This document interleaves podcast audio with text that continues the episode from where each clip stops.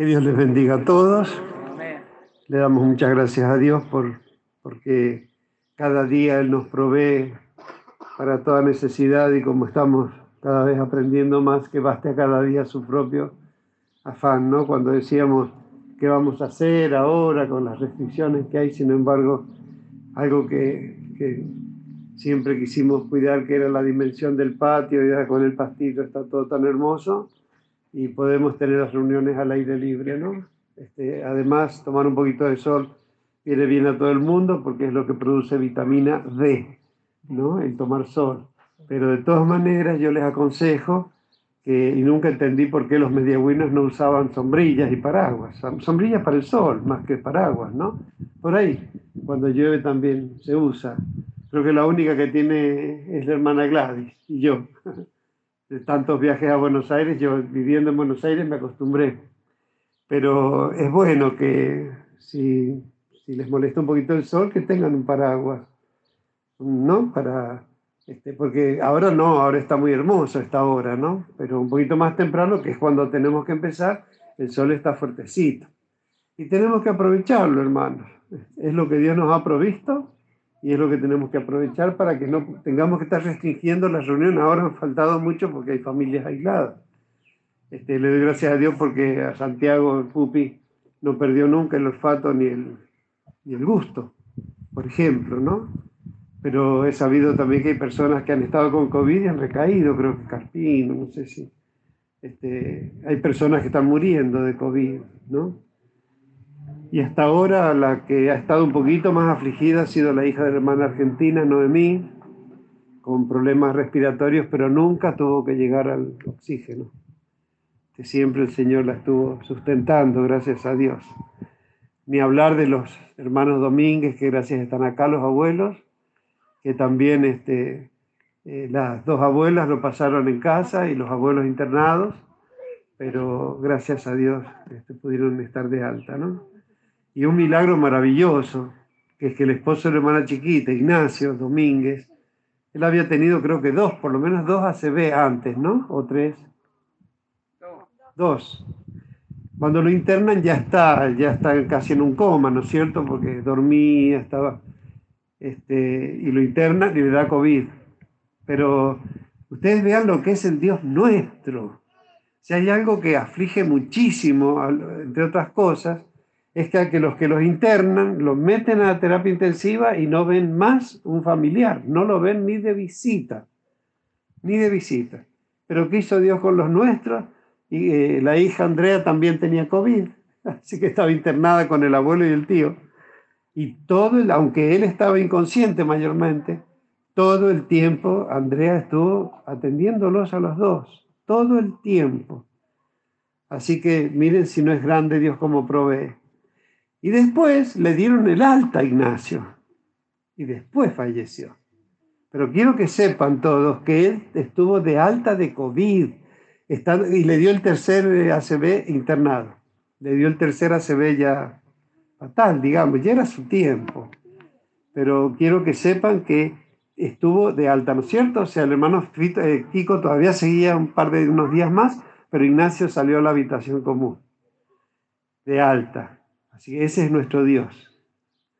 Y cómo no vamos a estar bien eternamente agradecidos, ¿ve? Porque por más que estemos atribulados, pero nunca desesperados, ¿no? afligidos podemos estar, pero no desamparados, en apuros, ¿no? Pero no desamparados. Amén. Así que le damos gracias a Dios. Vamos a abrir nuestras Biblias en el libro de los Salmos, en el Salmo número 143. ¡Qué lujo! Desplegados, ¿no? Y todavía mire, queda la mitad del patio. Y estamos a más de dos metros, una burbuja de la otra, ¿no? Así que Salmo 143 dice, Oh Jehová, oye mi oración, escucha mis ruegos, respóndeme por tu verdad, por tu justicia, y no entres en juicio con tu siervo, porque no se justificará delante de ti ningún ser humano. Porque ha perseguido el enemigo mi alma, ha postrado en tierra mi vida, me ha hecho habitar en tinieblas como los ya muertos y mi espíritu se angustió dentro de mí. está desolado mi corazón. Me acordé de los días antiguos, meditaba en todas tus obras, reflexionaba en, las obras de tus manos, extendí mis manos a ti, mi alma a ti como la tierra sedienta. Respóndeme pronto, oh Jehová, porque desmaya mi espíritu. No escondas de mí tu rostro, no venga yo a ser semejante a los que descienden a la sepultura. Amén. Padre, te damos muchas gracias por este privilegiado momento, Señor. Realmente qué privilegio como pueblo de entre los pueblos de la tierra, cuyo Dios, que además es el único, habita en medio nuestro, Señor. Qué hermoso es saber que tu presencia está acá con nosotros, Señor, recibiendo, recibiéndonos en tu casa, la comunión de tu Espíritu Santo, que es cuando nos reunimos, y Señor, eh, recibiendo nuestras alabanzas, nuestras acciones de gracias, escuchando nuestras oraciones y concediéndonos, Señor, porque qué petición no, no ha encontrado en ti favor, Padre. Estamos tan agradecidos y ahora que es el momento, Padre, que otro de los grandes privilegios de tu pueblo es que nuestro Dios nos habla, desde antiguo nos habla, habiendo entendido que por tu palabra fueron constituidos y creados los cielos y la tierra, también te comunicas con tu pueblo y lo hiciste desde antiguo, desde Abraham, Isaac, Jacob, al pueblo de Israel y a Moisés allí en el monte de Sinaí, cuando descendiste y le dictaste tu palabra para que fuera escrita y desde entonces tenemos el privilegio de tener tu palabra escrita, Señor. Después hiciste que tu palabra se encarnara y en la persona de Jesucristo, el Verbo Divino, viniera a traernos el Evangelio y la salvación, Padre. Por cuántas cosas tenemos que agradecerte, cuánto más también porque tenemos una eternidad, Señor, para conocerte, para deleitarnos en tu presencia y seguir aprendiendo y creciendo infinitamente en esta gracia y conocimiento y en este amor, Padre. Gracias, Señor. Gracias por la iglesia, por esta reunión que estamos hoy acá todos reunidos, Señor. Gracias, gracias, Padre.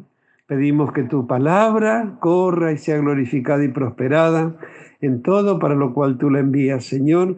Y así, Señor, que sea conocido en toda la tierra tu camino y en todas las naciones tu salvación, para que todos los pueblos te alaben.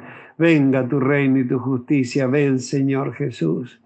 Padre, todo lo pedimos y lo recibimos, Señor, porque así lo creemos y esperamos en el nombre de nuestro Señor Jesucristo. Amén. Amén. Gloria a Dios. Gracias, Padre. Gracias, gracias, Señor. Gracias, gracias. Una fiesta. Están todos los invitados a la mesa, ¿no? Y están esperando que se largue la, la voz de Aura. ¿no? Y cuando somos creyentes, lo que se espera siempre es la oración por los alimentos, ¿no? Así están todos ustedes, ahí están, sentaditos, esperando. Amén. Qué lindo, ¿no? Gracias a Dios. Bueno, este hermoso salmo, es un salmo del rey David, si sabrá el rey David de pasar persecuciones y aflicciones, ¿no? Cuando uno lee la Biblia y lee la historia del rey David, ya el pueblo de Israel estaba instalado, ya estaban en la tierra prometida, las tribus habían ido conquistando eh, los territorios y desalojando a todas las infectadas culturas paganas y, y terribles que había en esos lugares, y Dios les había dicho que no se mezclen, ¿no? porque mezclándose podían aprender las malas costumbres, que una de las que hacían, para, para que ustedes tengan idea, eh, tenían ídolos paganos. ¿Y cuál era la expresión máxima de su culto? Sacrificar los bebés. ¿No? Había un horno de fuego y echaban los bebés al fuego. Así que bueno, de ahí imagínense para abajo las cosas que ven con los niños y las cosas que hacían en ellos, hacían orgías como si fueran cultos, terribles, de civilizaciones que ya el estado de perversión es tan grande que es como que no hay salida de eso, ¿no? Y ellos tenían que sacarlos de ahí. Pero bueno, algunos lo hicieron, otros no, y como siempre, obedeciendo a medias, este, pero Dios teniendo misericordia de los obedientes fieles, que siempre es un remanente que permanece y ha permanecido durante 4.000 años. Por eso hoy en el 2021 estamos eh, compartiendo la misma palabra como se comparte desde Abraham y Moisés y Jesús hasta ahora, con la misma palabra, con los mismos milagros, con el mismo Dios, con su mismo espíritu. Ese es un gran privilegio que tenemos. Como decíamos el domingo pasado, somos una congregación muy, muy privilegiada. Amén, hermano. Y como, como a todos los ricos, ¿no? Que si uno no le hace ver que son ricos, que no tienen necesidad, que tienen alimento y tienen techo y sustento y seguridad, este, lo viven como si nada y capaz que, no sé, un día a lo mejor se dan un resbalón y se les cae el mundo, ¿no es cierto? Así que, eh, como decíamos, este rey David, Dios lo había llamado, había un rey, el primer rey que puso Dios en Israel, eh, poco le duró el Espíritu de Dios y ya empezó a actuar como como todo hombre que accede a un puesto de poder, que empieza a olvidar que el que lo puso es Dios, que el que tiene que decirle cómo gobernar es Dios, y entonces empezó a hacer las, las cosas como a él le parecía y perdió el Espíritu Santo. Entonces Dios ungió a David. Y como Saúl sabía que, todo, todo Israel sabía que el profeta Samuel había ungido a David, entonces Saúl empezó a perseguirlo, ¿no? y eso que era yerno, porque eh, al vencer a Goliat eh, pudo desposar a la hija de David, ¿no? Y, entonces, este, siendo yerno y todo de David, de Saúl, él lo perseguía. Entonces, pero David, ungido por Dios, si hay algo de lo que más tuvo cuidado, de no levantarse él, siendo ungido, contra otro ungido del Señor.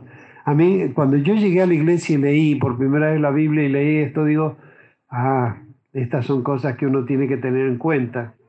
Porque cuando yo llegué a la iglesia, la ungida por el Señor era mi pastora, Dora de Palma, ¿no? Y nuestra pastora ha sido monja, entonces tenía una disciplina más, más dura que la disciplina militar, como es la disciplina monástica, no en los monasterios. Entonces fue una instructora yo, no, yo no hice servicio militar porque me tocó número bajo, pero con la pastora hice un buen entrenamiento, ¿no? Porque no, no conmigo, sino con todos sus obreros fieles, ella tenía mano dura. Y, pero yo sabía que había una cosa que nunca tenía yo que, que pensar, ni siquiera pensar, ni rezongar, mucho menos contestarle y faltarle respeto. Yo veo a veces ha habido acá, lamentablemente, personas que, no me han respetado como deberían respetar a un ungido, porque ¿qué hablamos de un anciano, ¿no es cierto? Una persona mayor, de un pastor que está al frente de la congregación, pero muchas veces cuando uno ha llamado la atención sobre algún aspecto y me han faltado respeto. Y yo digo, no, no debe haber cosa más terrible que ofender la unción de Dios. Si yo estoy acá es porque Dios me puso. Yo sé que Dios me ha ungido para estar en este lugar, pero Dios también ungió a un padre y una madre y a un abuelo y también a un maestro y también a una autoridad para estar en el lugar donde deben estar. Entonces por eso la Biblia nos pide honrar al padre y a la madre y no faltarles nunca el respeto, respetar al prójimo, amar al prójimo, respetar y obedecer a las autoridades, sujetarse a ellas siempre que no nos manden a hacer algo en contra de la ley de Dios. Amén pero todo lo que esté de acuerdo con la palabra de Dios, nosotros estamos eh, de parte de Dios, se nos ha pedido y se nos ha ordenado que estemos sujetos a las autoridades.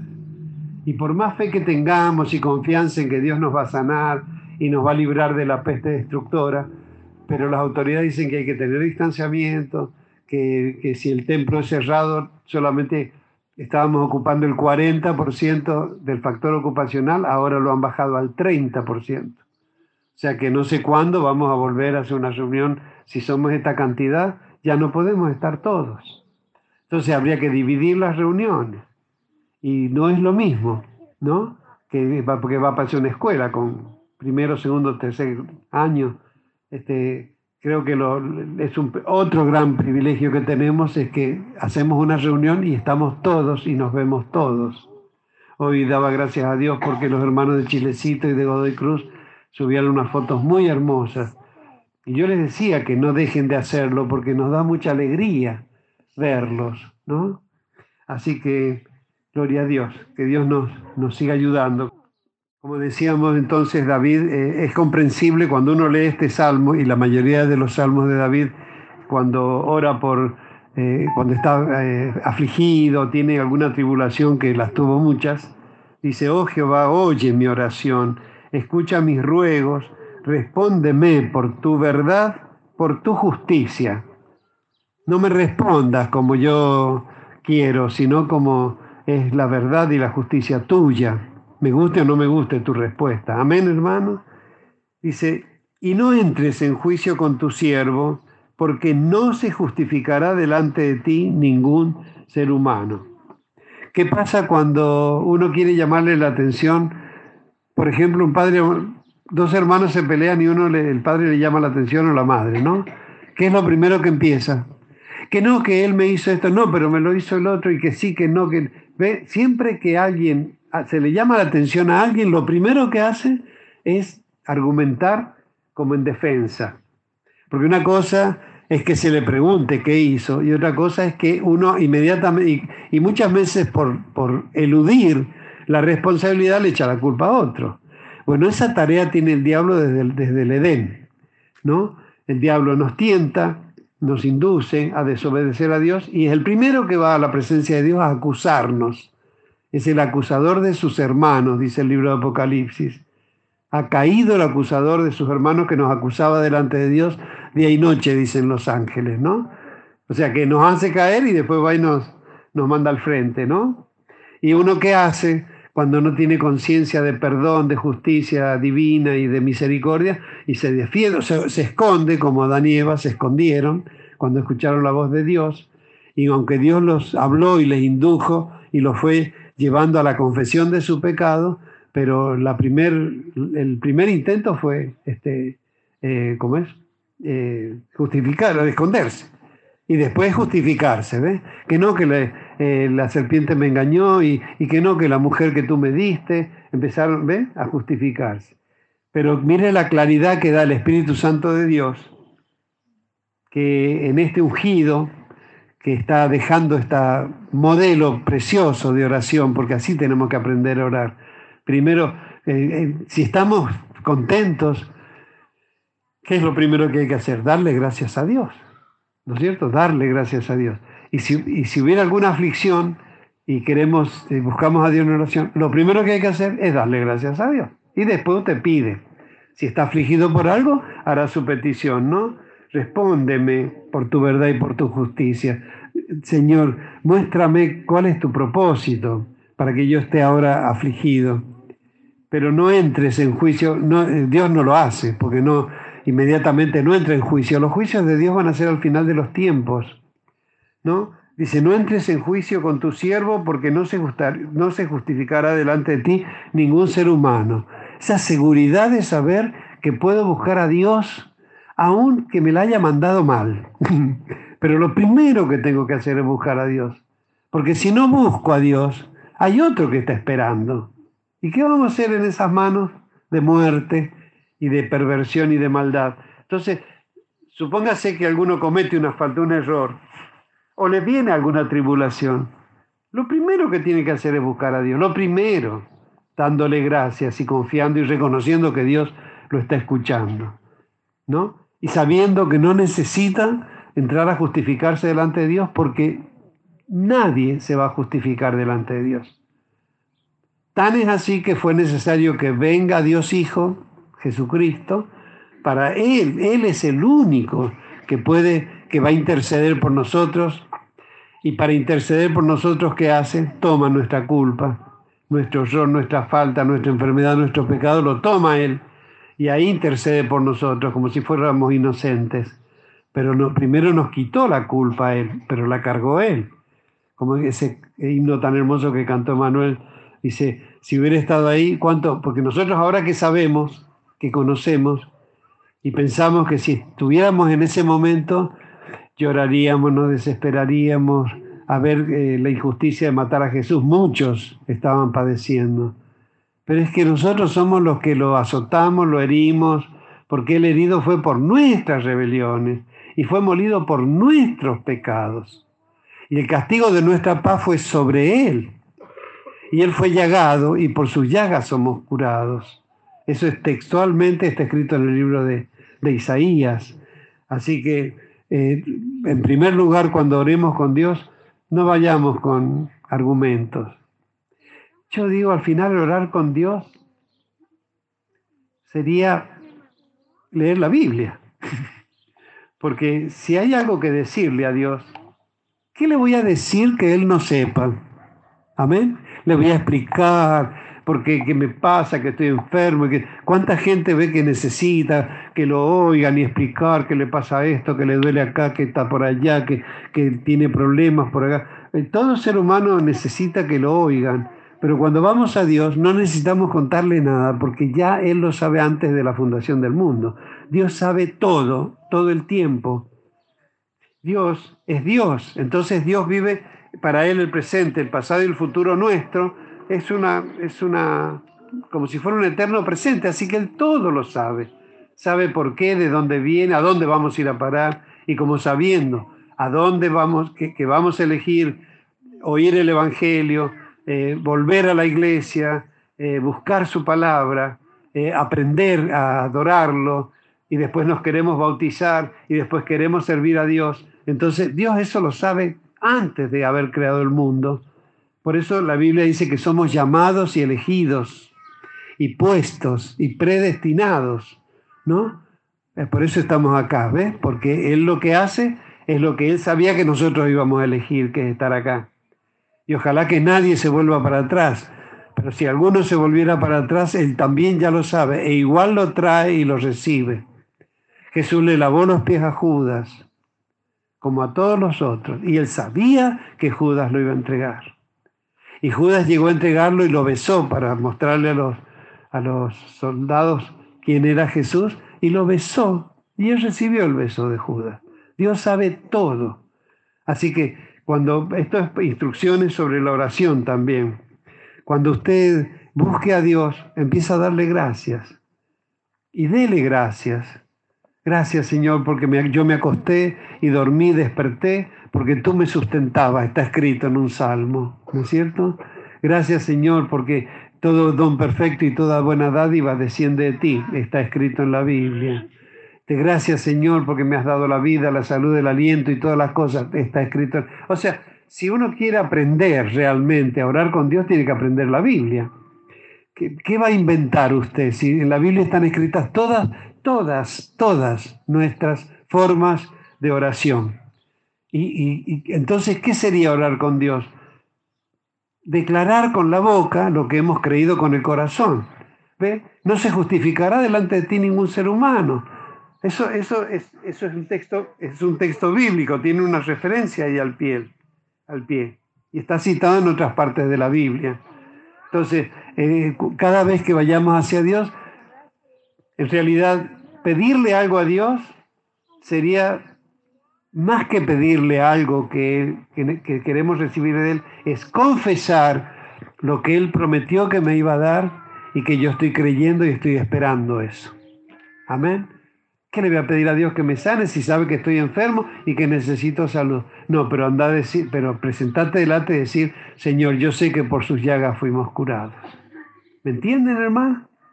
Si la oración, por eso necesitamos leer, primero oír atentamente y guardar en el corazón la palabra predicada. Pero una de las primeras cosas que tiene que hacer alguien que llega a los pies de, de Cristo y escucha su voz es comprar una Biblia procurarse una Biblia. Hay, hay ejemplares que traen el Nuevo Testamento, que son este, gratuitos, pero tampoco espere que se las regalen, porque así como va a la farmacia y compra remedios, lo primero que tendría que hacer cuando usted llega y sabe que Dios le está hablando por la palabra es tener su propia Biblia. Las hay desde 400 pesos. Se pueden conseguir, no, no, no es caro tener una Biblia, así que procuren tenerla y después se compran un coritario, un himnario, así cantan con, con los hermanos. Amén. Sigue el salmo en el versículo 3. ¿Por qué ha perseguido el enemigo mi alma? Ha postrado en tierra mi vida. me ha hecho habitar en tinieblas como los ya muertos, y mi espíritu se angustió dentro de mí, está desolado mi corazón. Dios ya lo sabe a esto, pero de todas maneras, cuando uno lo ve escrito en la Biblia, recibe un gran consuelo, porque dice, si Dios está escuchando a David, y David no solamente oró así, sino que lo dejó escrito en la, en la Biblia, está la oración de David, cuánto más yo puedo venir con mi aflicción delante de Dios. A veces necesitamos contar qué nos aflige, pero lo ideal es no buscar un psicólogo o alguien que nos oiga, sino fundamentalmente a Dios. Bueno, Dios ha puesto al pastor para escucharlos también, pero cuando usted viene a una consulta pastoral, no es lo que tiene que hablar usted, es lo que tiene que escuchar. Nosotros estamos acostumbrados, por ejemplo, en la psicoterapia, ¿no? Hay una ciencia, psicología, hay, hay una profesión terapéutica que es el psicoanalista y el psicólogo y el psiquiatra. El psicólogo no puede medicar, pero el psiquiatra tiene que ser médico y psicólogo y además de atender eh, psicoanálisis o psicoterapia, hacen también, pueden medicar. Pero yo digo, Dios ha provisto desde Abraham en adelante quien oiga nuestras aflicciones. En primer lugar, Él. Y en, segundo lugar, alguien que Él ha puesto para que nosotros busquemos la asistencia divina. Hoy, en este tiempo, el pastor. El pastor es alguien que está puesto para, para dar el mensaje y la palabra de Dios, para escuchar, pero no para que venga a contarle la vida entera, sino para que usted más o menos le, se puede el pastor entender por qué situación está usted pasando y escuchar el consejo y la palabra que el pastor le va a dar. Por eso es bueno que usted tenga la Biblia, para que cuando consulte un pastor sepa que el pastor le está dando palabra de Dios y no palabra de hombres. Para eso si no vaya al psicólogo o al asistente social. O, ¿Me entienden, hermano? Así que, eh, ¿qué hace ahora en el versículo 5? Estoy afligido, estoy desolado, no me voy a justificar delante de ti porque por alguna razón estoy afligido. ¿Qué es lo que voy a hacer? Me acordé de los días antiguos, meditaba en todas tus obras, reflexionaba en las obras de tus manos, extendí mis manos a ti, mi alma a ti como la tierra sedienta. O sea, en vez de venir a estar todo el tiempo llorando y afligido, venir a hacer memoria de los hechos de Dios. Cuando yo llego acá con alguna aflicción y empiezo a mirar a mis hermanos, cada uno de ellos es un testimonio de miles de victorias. Y seguramente que voy a ver un rostro que ya la pasó antes que yo. Y si no, el pastor mismo la pasó. Esa es la ventaja de estar congregados, ¿no? Y de mirar a los demás, porque es decir, dice la Biblia que hay, hay eh, por ejemplo, la, la sanguijuela es insaciable, dame, dame.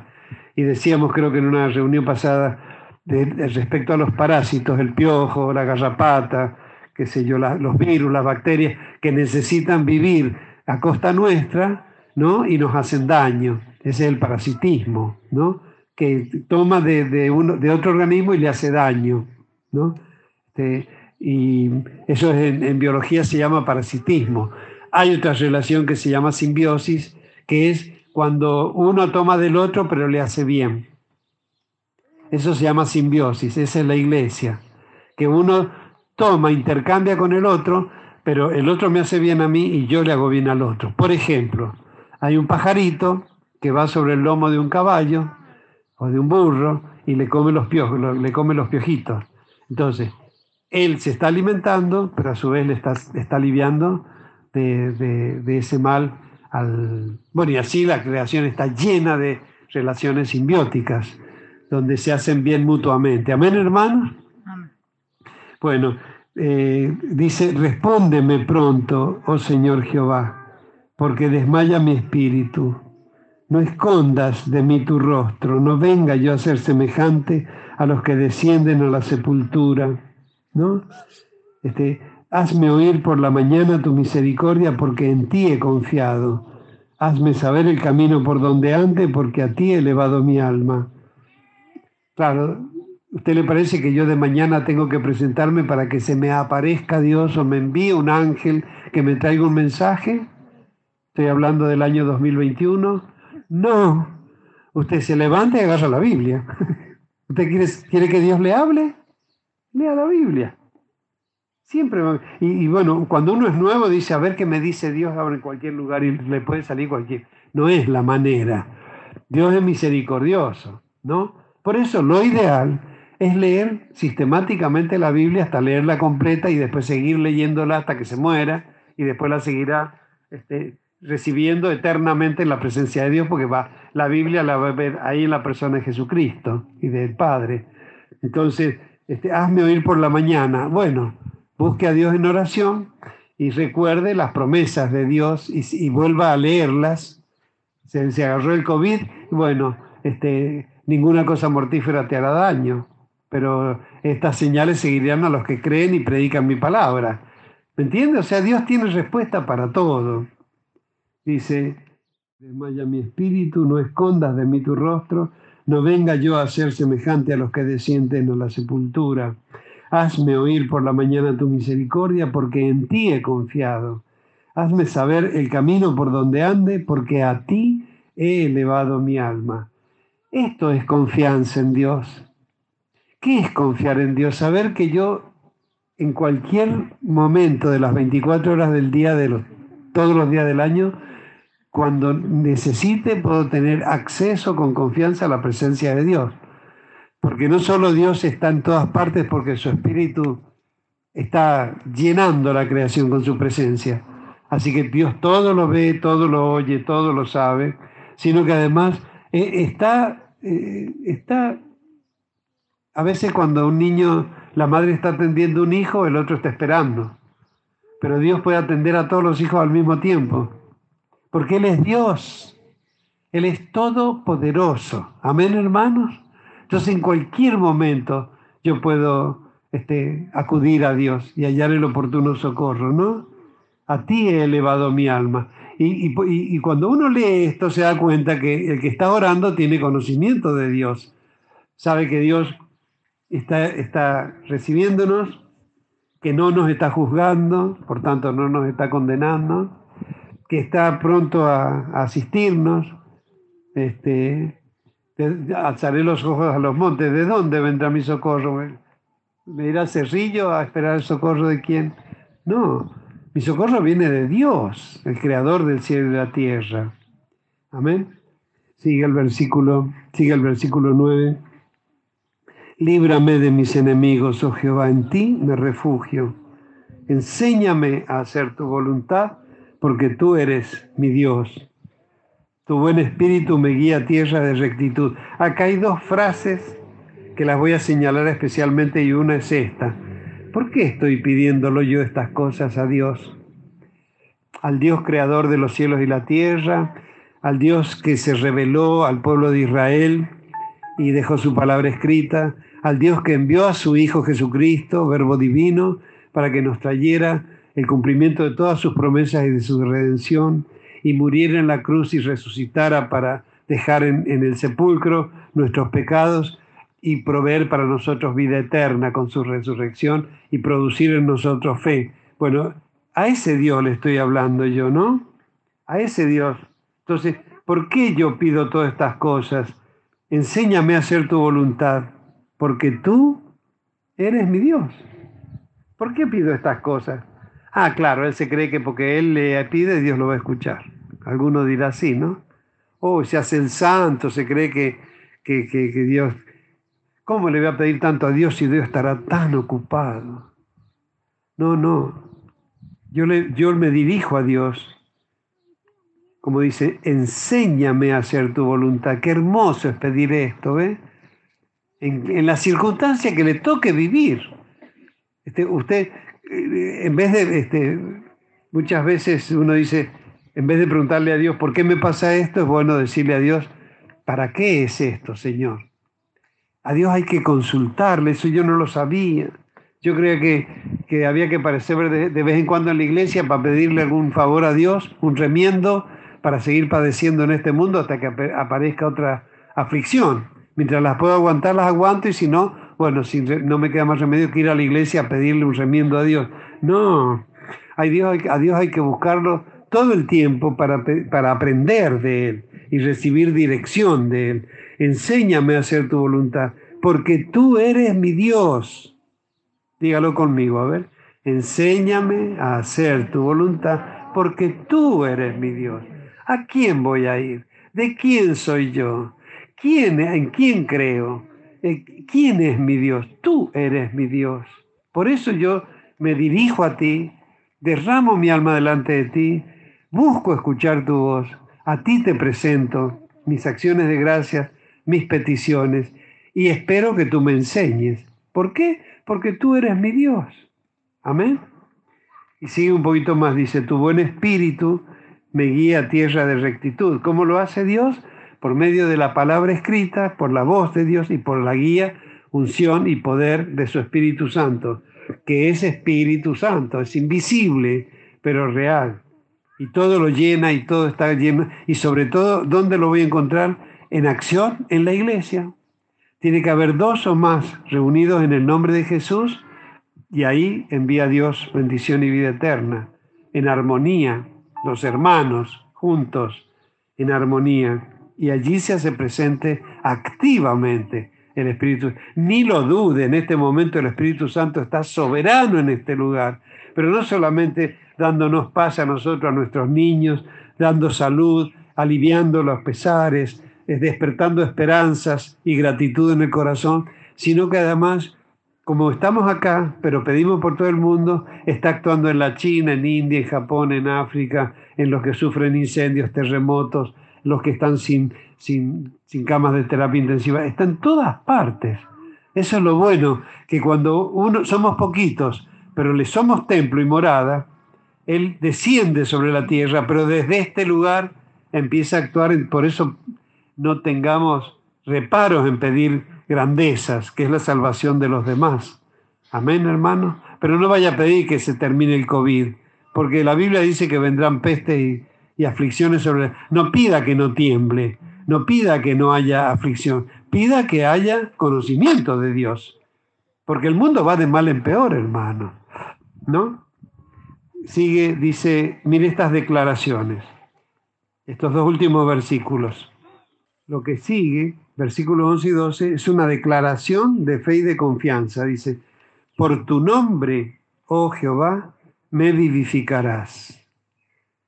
Por tu justicia sacarás mi alma de angustia, y por tu misericordia disiparás a mis enemigos y destruirás a todos los adversarios de mi alma.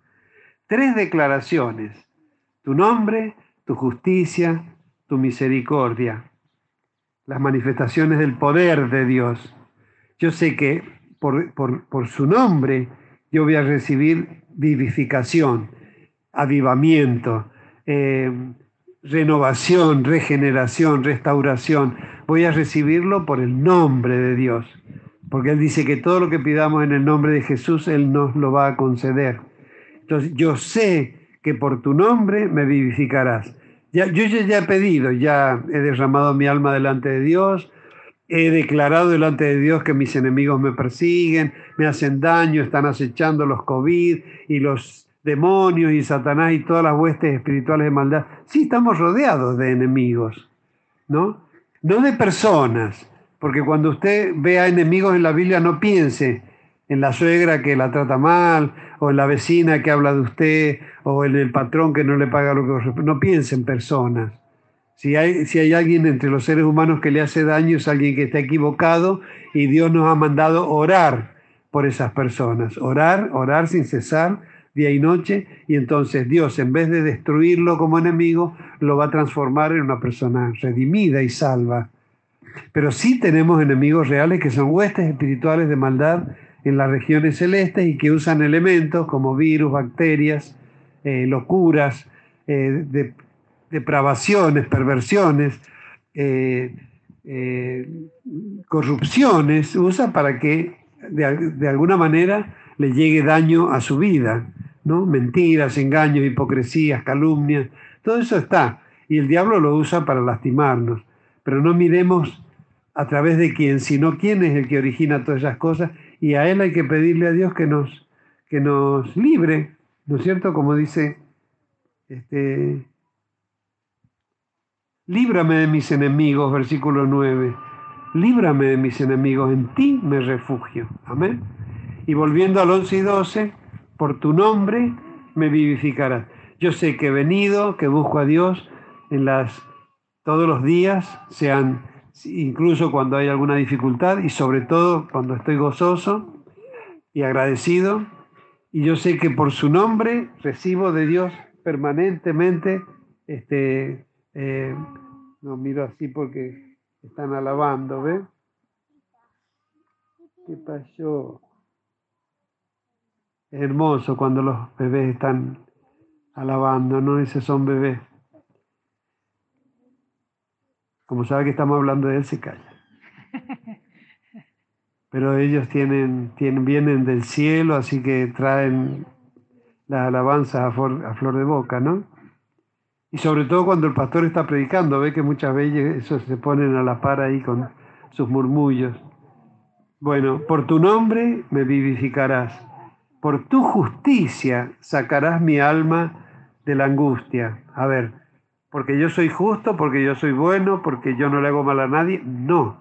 ¿Cuál es nuestra justicia? ¿Quién es justicia nuestra? Jesucristo. Amén.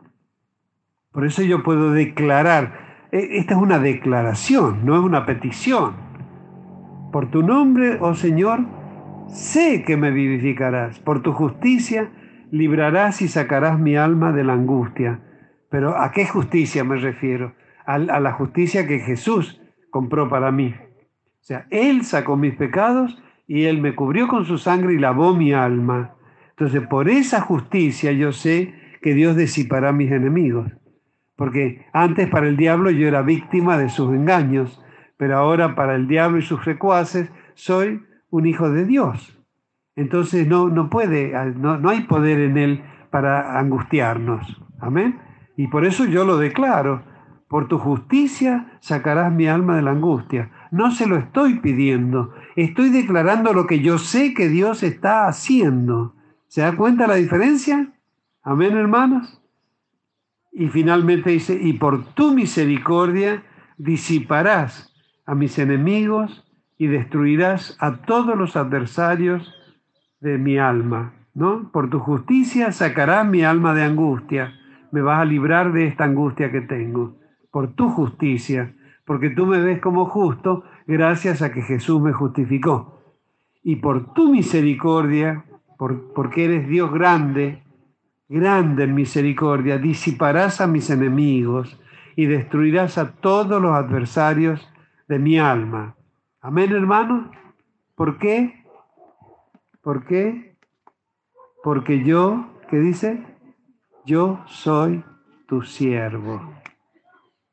Así que tampoco sea un parásito de Dios, ni tampoco se limite a ser hijo de Dios. Procure ser un hijo que colabora con su padre en la atención y en la crianza de sus hermanos más chicos, o ayudando a sus hermanos mayores que ya están sobrecargados con estas responsabilidades. Amén. Pero qué hermoso que confiar en el nombre, en la justicia y en la misericordia de Dios y saber que nos vivifica, que saca nuestras almas de la angustia y que disipa y destruye a nuestros enemigos porque Él es nuestro Dios y porque nosotros somos, yo soy tu siervo. Amén, hermanos. Así que que Dios nos ayude a, a comprender esto y no sigamos en una actitud, y bueno, le vengo a pedir a Dios, pero quién sabe, a lo mejor qué sé yo cuánto se irá a demorar Dios, no será que tengo que prenderle una vela o hacer una promesa, o de paso buscar una ayuda en un médico, en un medicamento, en un curandero y uno va y termina en cualquier cosa. No, busque a Dios, porque a Dios siempre lo va a encontrar. ¿Y dónde lo va a encontrar? En la iglesia de Dios, donde mora su Espíritu Santo, donde se predica su palabra y donde hay testimonio de lo que se predica. Amén. Así que bueno, le damos gracias a Dios por, este privilegio de que Él sea nuestro Dios y que nosotros seamos sus hijos, pero sobre todo que podamos ser sus siervos, servirle a Dios. Y esto, hay, una, hay un versículo en, en Deuteronomio, en el quinto libro de la Biblia, amén, Deuteronomio 15, 12, leyes sobre los esclavos. Es una ley para Israel, pero mire cómo la podemos aplicar en nuestra relación con Dios. Si se vendiere a ti tu hermano hebreo o hebrea y te hubiere servido seis años, al séptimo le despedirás libre. En la antigüedad, sobre todo en, en esta época, existía el servilismo y la esclavitud. Es más, ellos venían de ser esclavos en Egipto, pero ser esclavos en el mundo es, entre otras cosas, que el dueño puede hacer lo que se le dé la gana con su vida y cometen las barbaridades más grandes, explotarlos hasta la muerte, matarlos si se les da la gana, afligirlos de hambre. Eh, eh, es una cosa terrible. Yo, yo cuando pienso en, esta vocación que Dios me dio de amar al ser humano, y, yo digo, ¿cómo puede existir la esclavitud? ¿Cómo, ¿Cómo puede alguien creer que tiene derecho sobre la vida y la integridad de otra persona, ¿no? A lo mejor traían esclavos de África, mandaban al marido por allá, la mujer por el otro lado, los hijos por el otro lado. Yo digo, se han cometido barbaridades dentro de lo que es la esclavitud. Y Dios no los deja a los israelitas que obren como los otros pueblos paganos. Si, alguien está afligido, ¿no? Un hermano tuyo, alguien de Israel, está en pobreza y qué sé yo, eh, podían ellos venderse como esclavos, digamos, ¿no? Como si dijera buscar trabajo en alguien que puede darles ese trabajo. Entonces, solamente seis años podían servirlos. Supóngale que él le entregó una cantidad para pagar una hipoteca, para sacar a alguien de la por algo. Para alguna razón le entregó una cantidad. Entonces, ese, ese, que se ha vendido como, como esclavo, solamente seis años tenía que servirlo y al séptimo año lo tenía que dejar libre. Cuando lo despidieres libre, no le enviarás con las manos vacías. No es decirle, bueno, este, gracias por los servicios prestados. No le agradecen porque ya se los ha pagado de antemano. Lo deja ir libre, pero no lo de andá y arreglátelas. No, tiene que ir vestido, con sustento, con, con el sustento necesario para encontrar ya cómo vivir por sí mismo. Le abastecerás liberalmente de tus ovejas, de tu era y de tu lagar, le darás de aquello en que Jehová te hubiere bendecido. Y te acordarás de que fuiste siervo en la tierra de Egipto y que Jehová tu Dios te rescató. Por tanto, yo te mando esto hoy.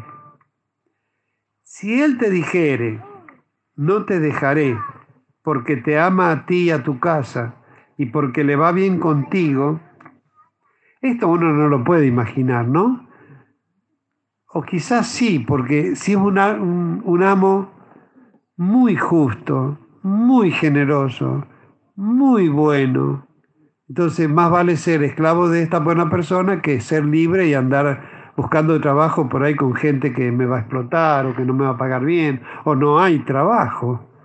Pero si con este amo me fue muy bien durante estos seis años, eh, Dios daba la posibilidad de que elija quedarse como esclavo. ¿No? Si alguien, si un esclavo que va a ser libre, elige esta condición, es porque le ha ido mucho mejor que estando libre. ¿Me entienden, hermano? Amén. Amén. ¿Sí? Entonces, si Él te dijere, no te dejaré, porque te ama a ti y a tu casa, para amar un patrón es porque el patrón no solamente da trabajo, sustento y comida, es alguien que se ganó el amor de ese esclavo. Entonces, te ama a ti y a tu casa y porque le va bien contigo. Entonces, tomarás una lesna y horadarás su oreja contra la puerta, y será tu siervo para siempre. Así también harás a tu criada, sea esclavo o esclava. ¿No? E, eso era algo, era una ceremonia que tenían que hacer sobre, sobre la puerta de la casa, le perforaba la oreja, por eso este, nosotros decimos no hay que perforarse las orejas ni, ni, ni usar aros colgando ni cosas así porque es símbolo de esclavitud, ¿no? Y dice, no te parezca duro cuando le enviares, ahora, si le enviaras libre, ¿no? No te parezca duro, por, pues por la mitad del costo de un jornalero te sirvió seis años y Jehová tu Dios te bendecirá en todo cuanto hicieres. Y también en el libro de Éxodo capítulo 21 toca este tema, Éxodo 21, también vuelve a decir, estas son las leyes que les propondrás. Si comprares siervo hebreo, seis años servirá, mas al séptimo saldrá libre de balde. Si entró solo, saldrá solo, saldrá. Si tenía mujer, saldrá él y su mujer con él. Si su amo le hubiere dado mujer siendo esclavo, y ella le diere hijos e o hijas, siendo la mujer esclava y los hijos nacidos en su casa esclavos, la mujer y sus hijos serán de su amo y él saldrá solo.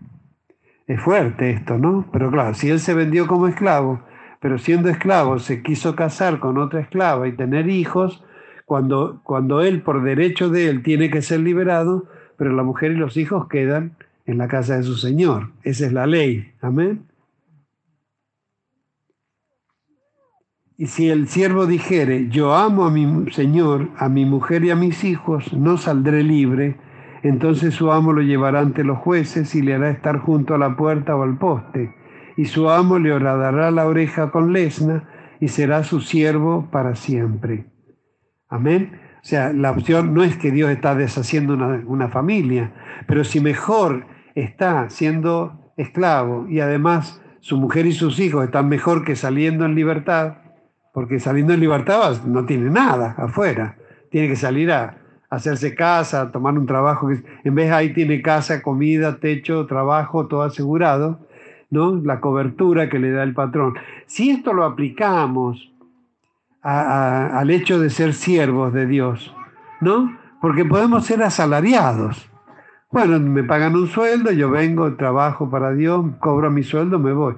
El asalariado cuando ve venir el, el lobo huye, pero el siervo no puede huir porque el siervo pertenece al, patrón. Por eso no somos asalariados de Dios, somos siervos de Dios, porque incondicionalmente pertenecemos. ¿Cuál es la ventaja que yo tengo? Pastor, y si usted se enferma y si necesita remedios, o cuando sea viejito necesita alguien que lo cuide, ¿y quién es mi patrón? ¿De quién es ese problema? Díganme, si yo me enfermo, ¿de quién es ese problema? Si yo necesito algo, ¿quién se tiene que preocupar por mí? Mi patrón. Si mi padre se preocupa porque mi padre es Dios, ¿cuánto más si mi padre es mi patrón? ¿Se dan cuenta la ventaja que es ser de siervo de Dios y que estas cosas están escritas para que las apliquemos así? Ahora, ¿cuántos vienen a lo mejor vienen, se casan, Dios le da esposa, le da hijo y después se quiere alejar de Dios. ¿Se va a llevar la mujer y los hijos? No puede, porque se los dio Dios acá. Pero a lo mejor, ¿cuántos? A lo mejor, eh, por eso digo la responsabilidad del que se convierte y recibe bendiciones de Dios. Porque no puede tomar todo lo que Dios le da. Con su vida, haga lo que quiera. Pero ya no es lo mismo con el cónyuge o con la cónyuge y los hijos. Ya no es lo mismo. Amén, hermano. Dice, y cuando alguno, a ver, bueno, ahí también, entonces su amo lo llevará ante los jueces y le hará estar junto a la puerta o al poste, y a su amo le horadará la oreja con lesna y será su siervo para siempre. ¿Y quién es la puerta y quiénes son los postes? Cristo. Eso quiere decir que me prende de la oreja. Estoy prendido como si me hubiera clavado. Después, claro, saca la lesna. No, no lo deja clavado el poste. Pero eso representa el, ser señalado como que está ligado a, a la protección, a la cobertura. Y en nuestro caso, la puerta es Cristo. Amén, hermano. Así que esas son las ventajas de ser siervo de Dios. Usted piénsela. No sé, porque por ahí uno llega como criatura de Dios. Y así como las vacas, los pajaritos, los pececitos y, toda la creación recibe sustento de Dios, alguien como criatura puede arrimarse a Dios. Pero si puede arrimarse conociendo un poco más por medio de Jesucristo y, y, ser hijo de Dios, ser adoptado por Dios como hijo por medio de Jesucristo, ya no es lo mismo ser cualquiera que pasa por la calle y le tira un pedazo de pan a ser un hijo propio, ser hijos de Dios. Tiene todas las ventajas del mundo pero mucho más, mucho más si usted se vuelve hijo esclavo, siervo. Amén. Porque ahí sí que por la eternidad usted ya no va a tener que preocuparse de nada. ¿No? Porque uno dice, bueno, me estoy volviendo más viejo, me puedo enfermar, este, no tengo un familiar directo a lo mejor que me, que me esté cuidando, ¿qué va a ser de mi vida? No es problema mío. Si no tengo esposa es porque Dios no me la dio. Porque si, si fuera como dice acá, Él me lo hubiera dado, tendría hijos y esposa, pero tengo una hermosa congregación, ¿no es cierto? Todo lo que los siervos necesitemos, está seguro que ya que no es problema nuestro. Así que vaya pensando en la posibilidad también de elegir y no ser por seis años. Uno llega desesperado, destruido, llega, pasa un año, dos, tres, y Dios lo bendice, hasta capaz que le da una familia, le da hijos, le da casa, le da trabajo seguro, le da salud, y después que tiene todo eso, se quiere ir en libertad y puede hacerlo. Dios le reconoce el derecho, pero no va a ser lo mismo porque como siendo, estando en la casa de Dios, recibir todo lo que recibió en la casa de Dios, jamás lo va a recibir afuera. Jamás. Y si usted, además de estar en la casa, le sirve al Señor, por Dios, de acá a la eternidad, yo digo, la mejor manera de asegurarse que vamos a estar en la cena de las bodas del Cordero es ser parte de, ser miembro de la esposa de Cristo, que es la iglesia. Pues entonces usted está seguro, eh, si soy, y me iré a invitar Dios, y bueno, todo depende de cómo viva y cuide mi salvación, y si guardo mi elección, y no se me dispara la carretela y me distraigo y, termino haciendo cualquier cosa. Este, pero si soy siervo, ¿no? Si hay alguien que, está seguro que va a comer de, una, de una fiesta, es el que sirve las mesas. Es más, hay un dicho que dice que el que reparte Acá en el caso de Dios no, porque todo es la mejor parte, amén. Pero es bueno este, servirle a Dios, amén. Bueno. Pastor dice el que se parte con liberalidad, dice la palabra. Eh, la Biblia dice que hay que hacerlo con liberalidad, claro. No diciendo, a ver, le voy a dar menos para que me quede más a mí. amén. Amén, hermano. Así que, ¿están ahí? Están todos ahí sentaditos, calladitos. Ninguno parece que tuviera ganas de irse, pero ya el fresquito nos va a correr. ¿No, Dana? Amén. Le damos gracias a Dios.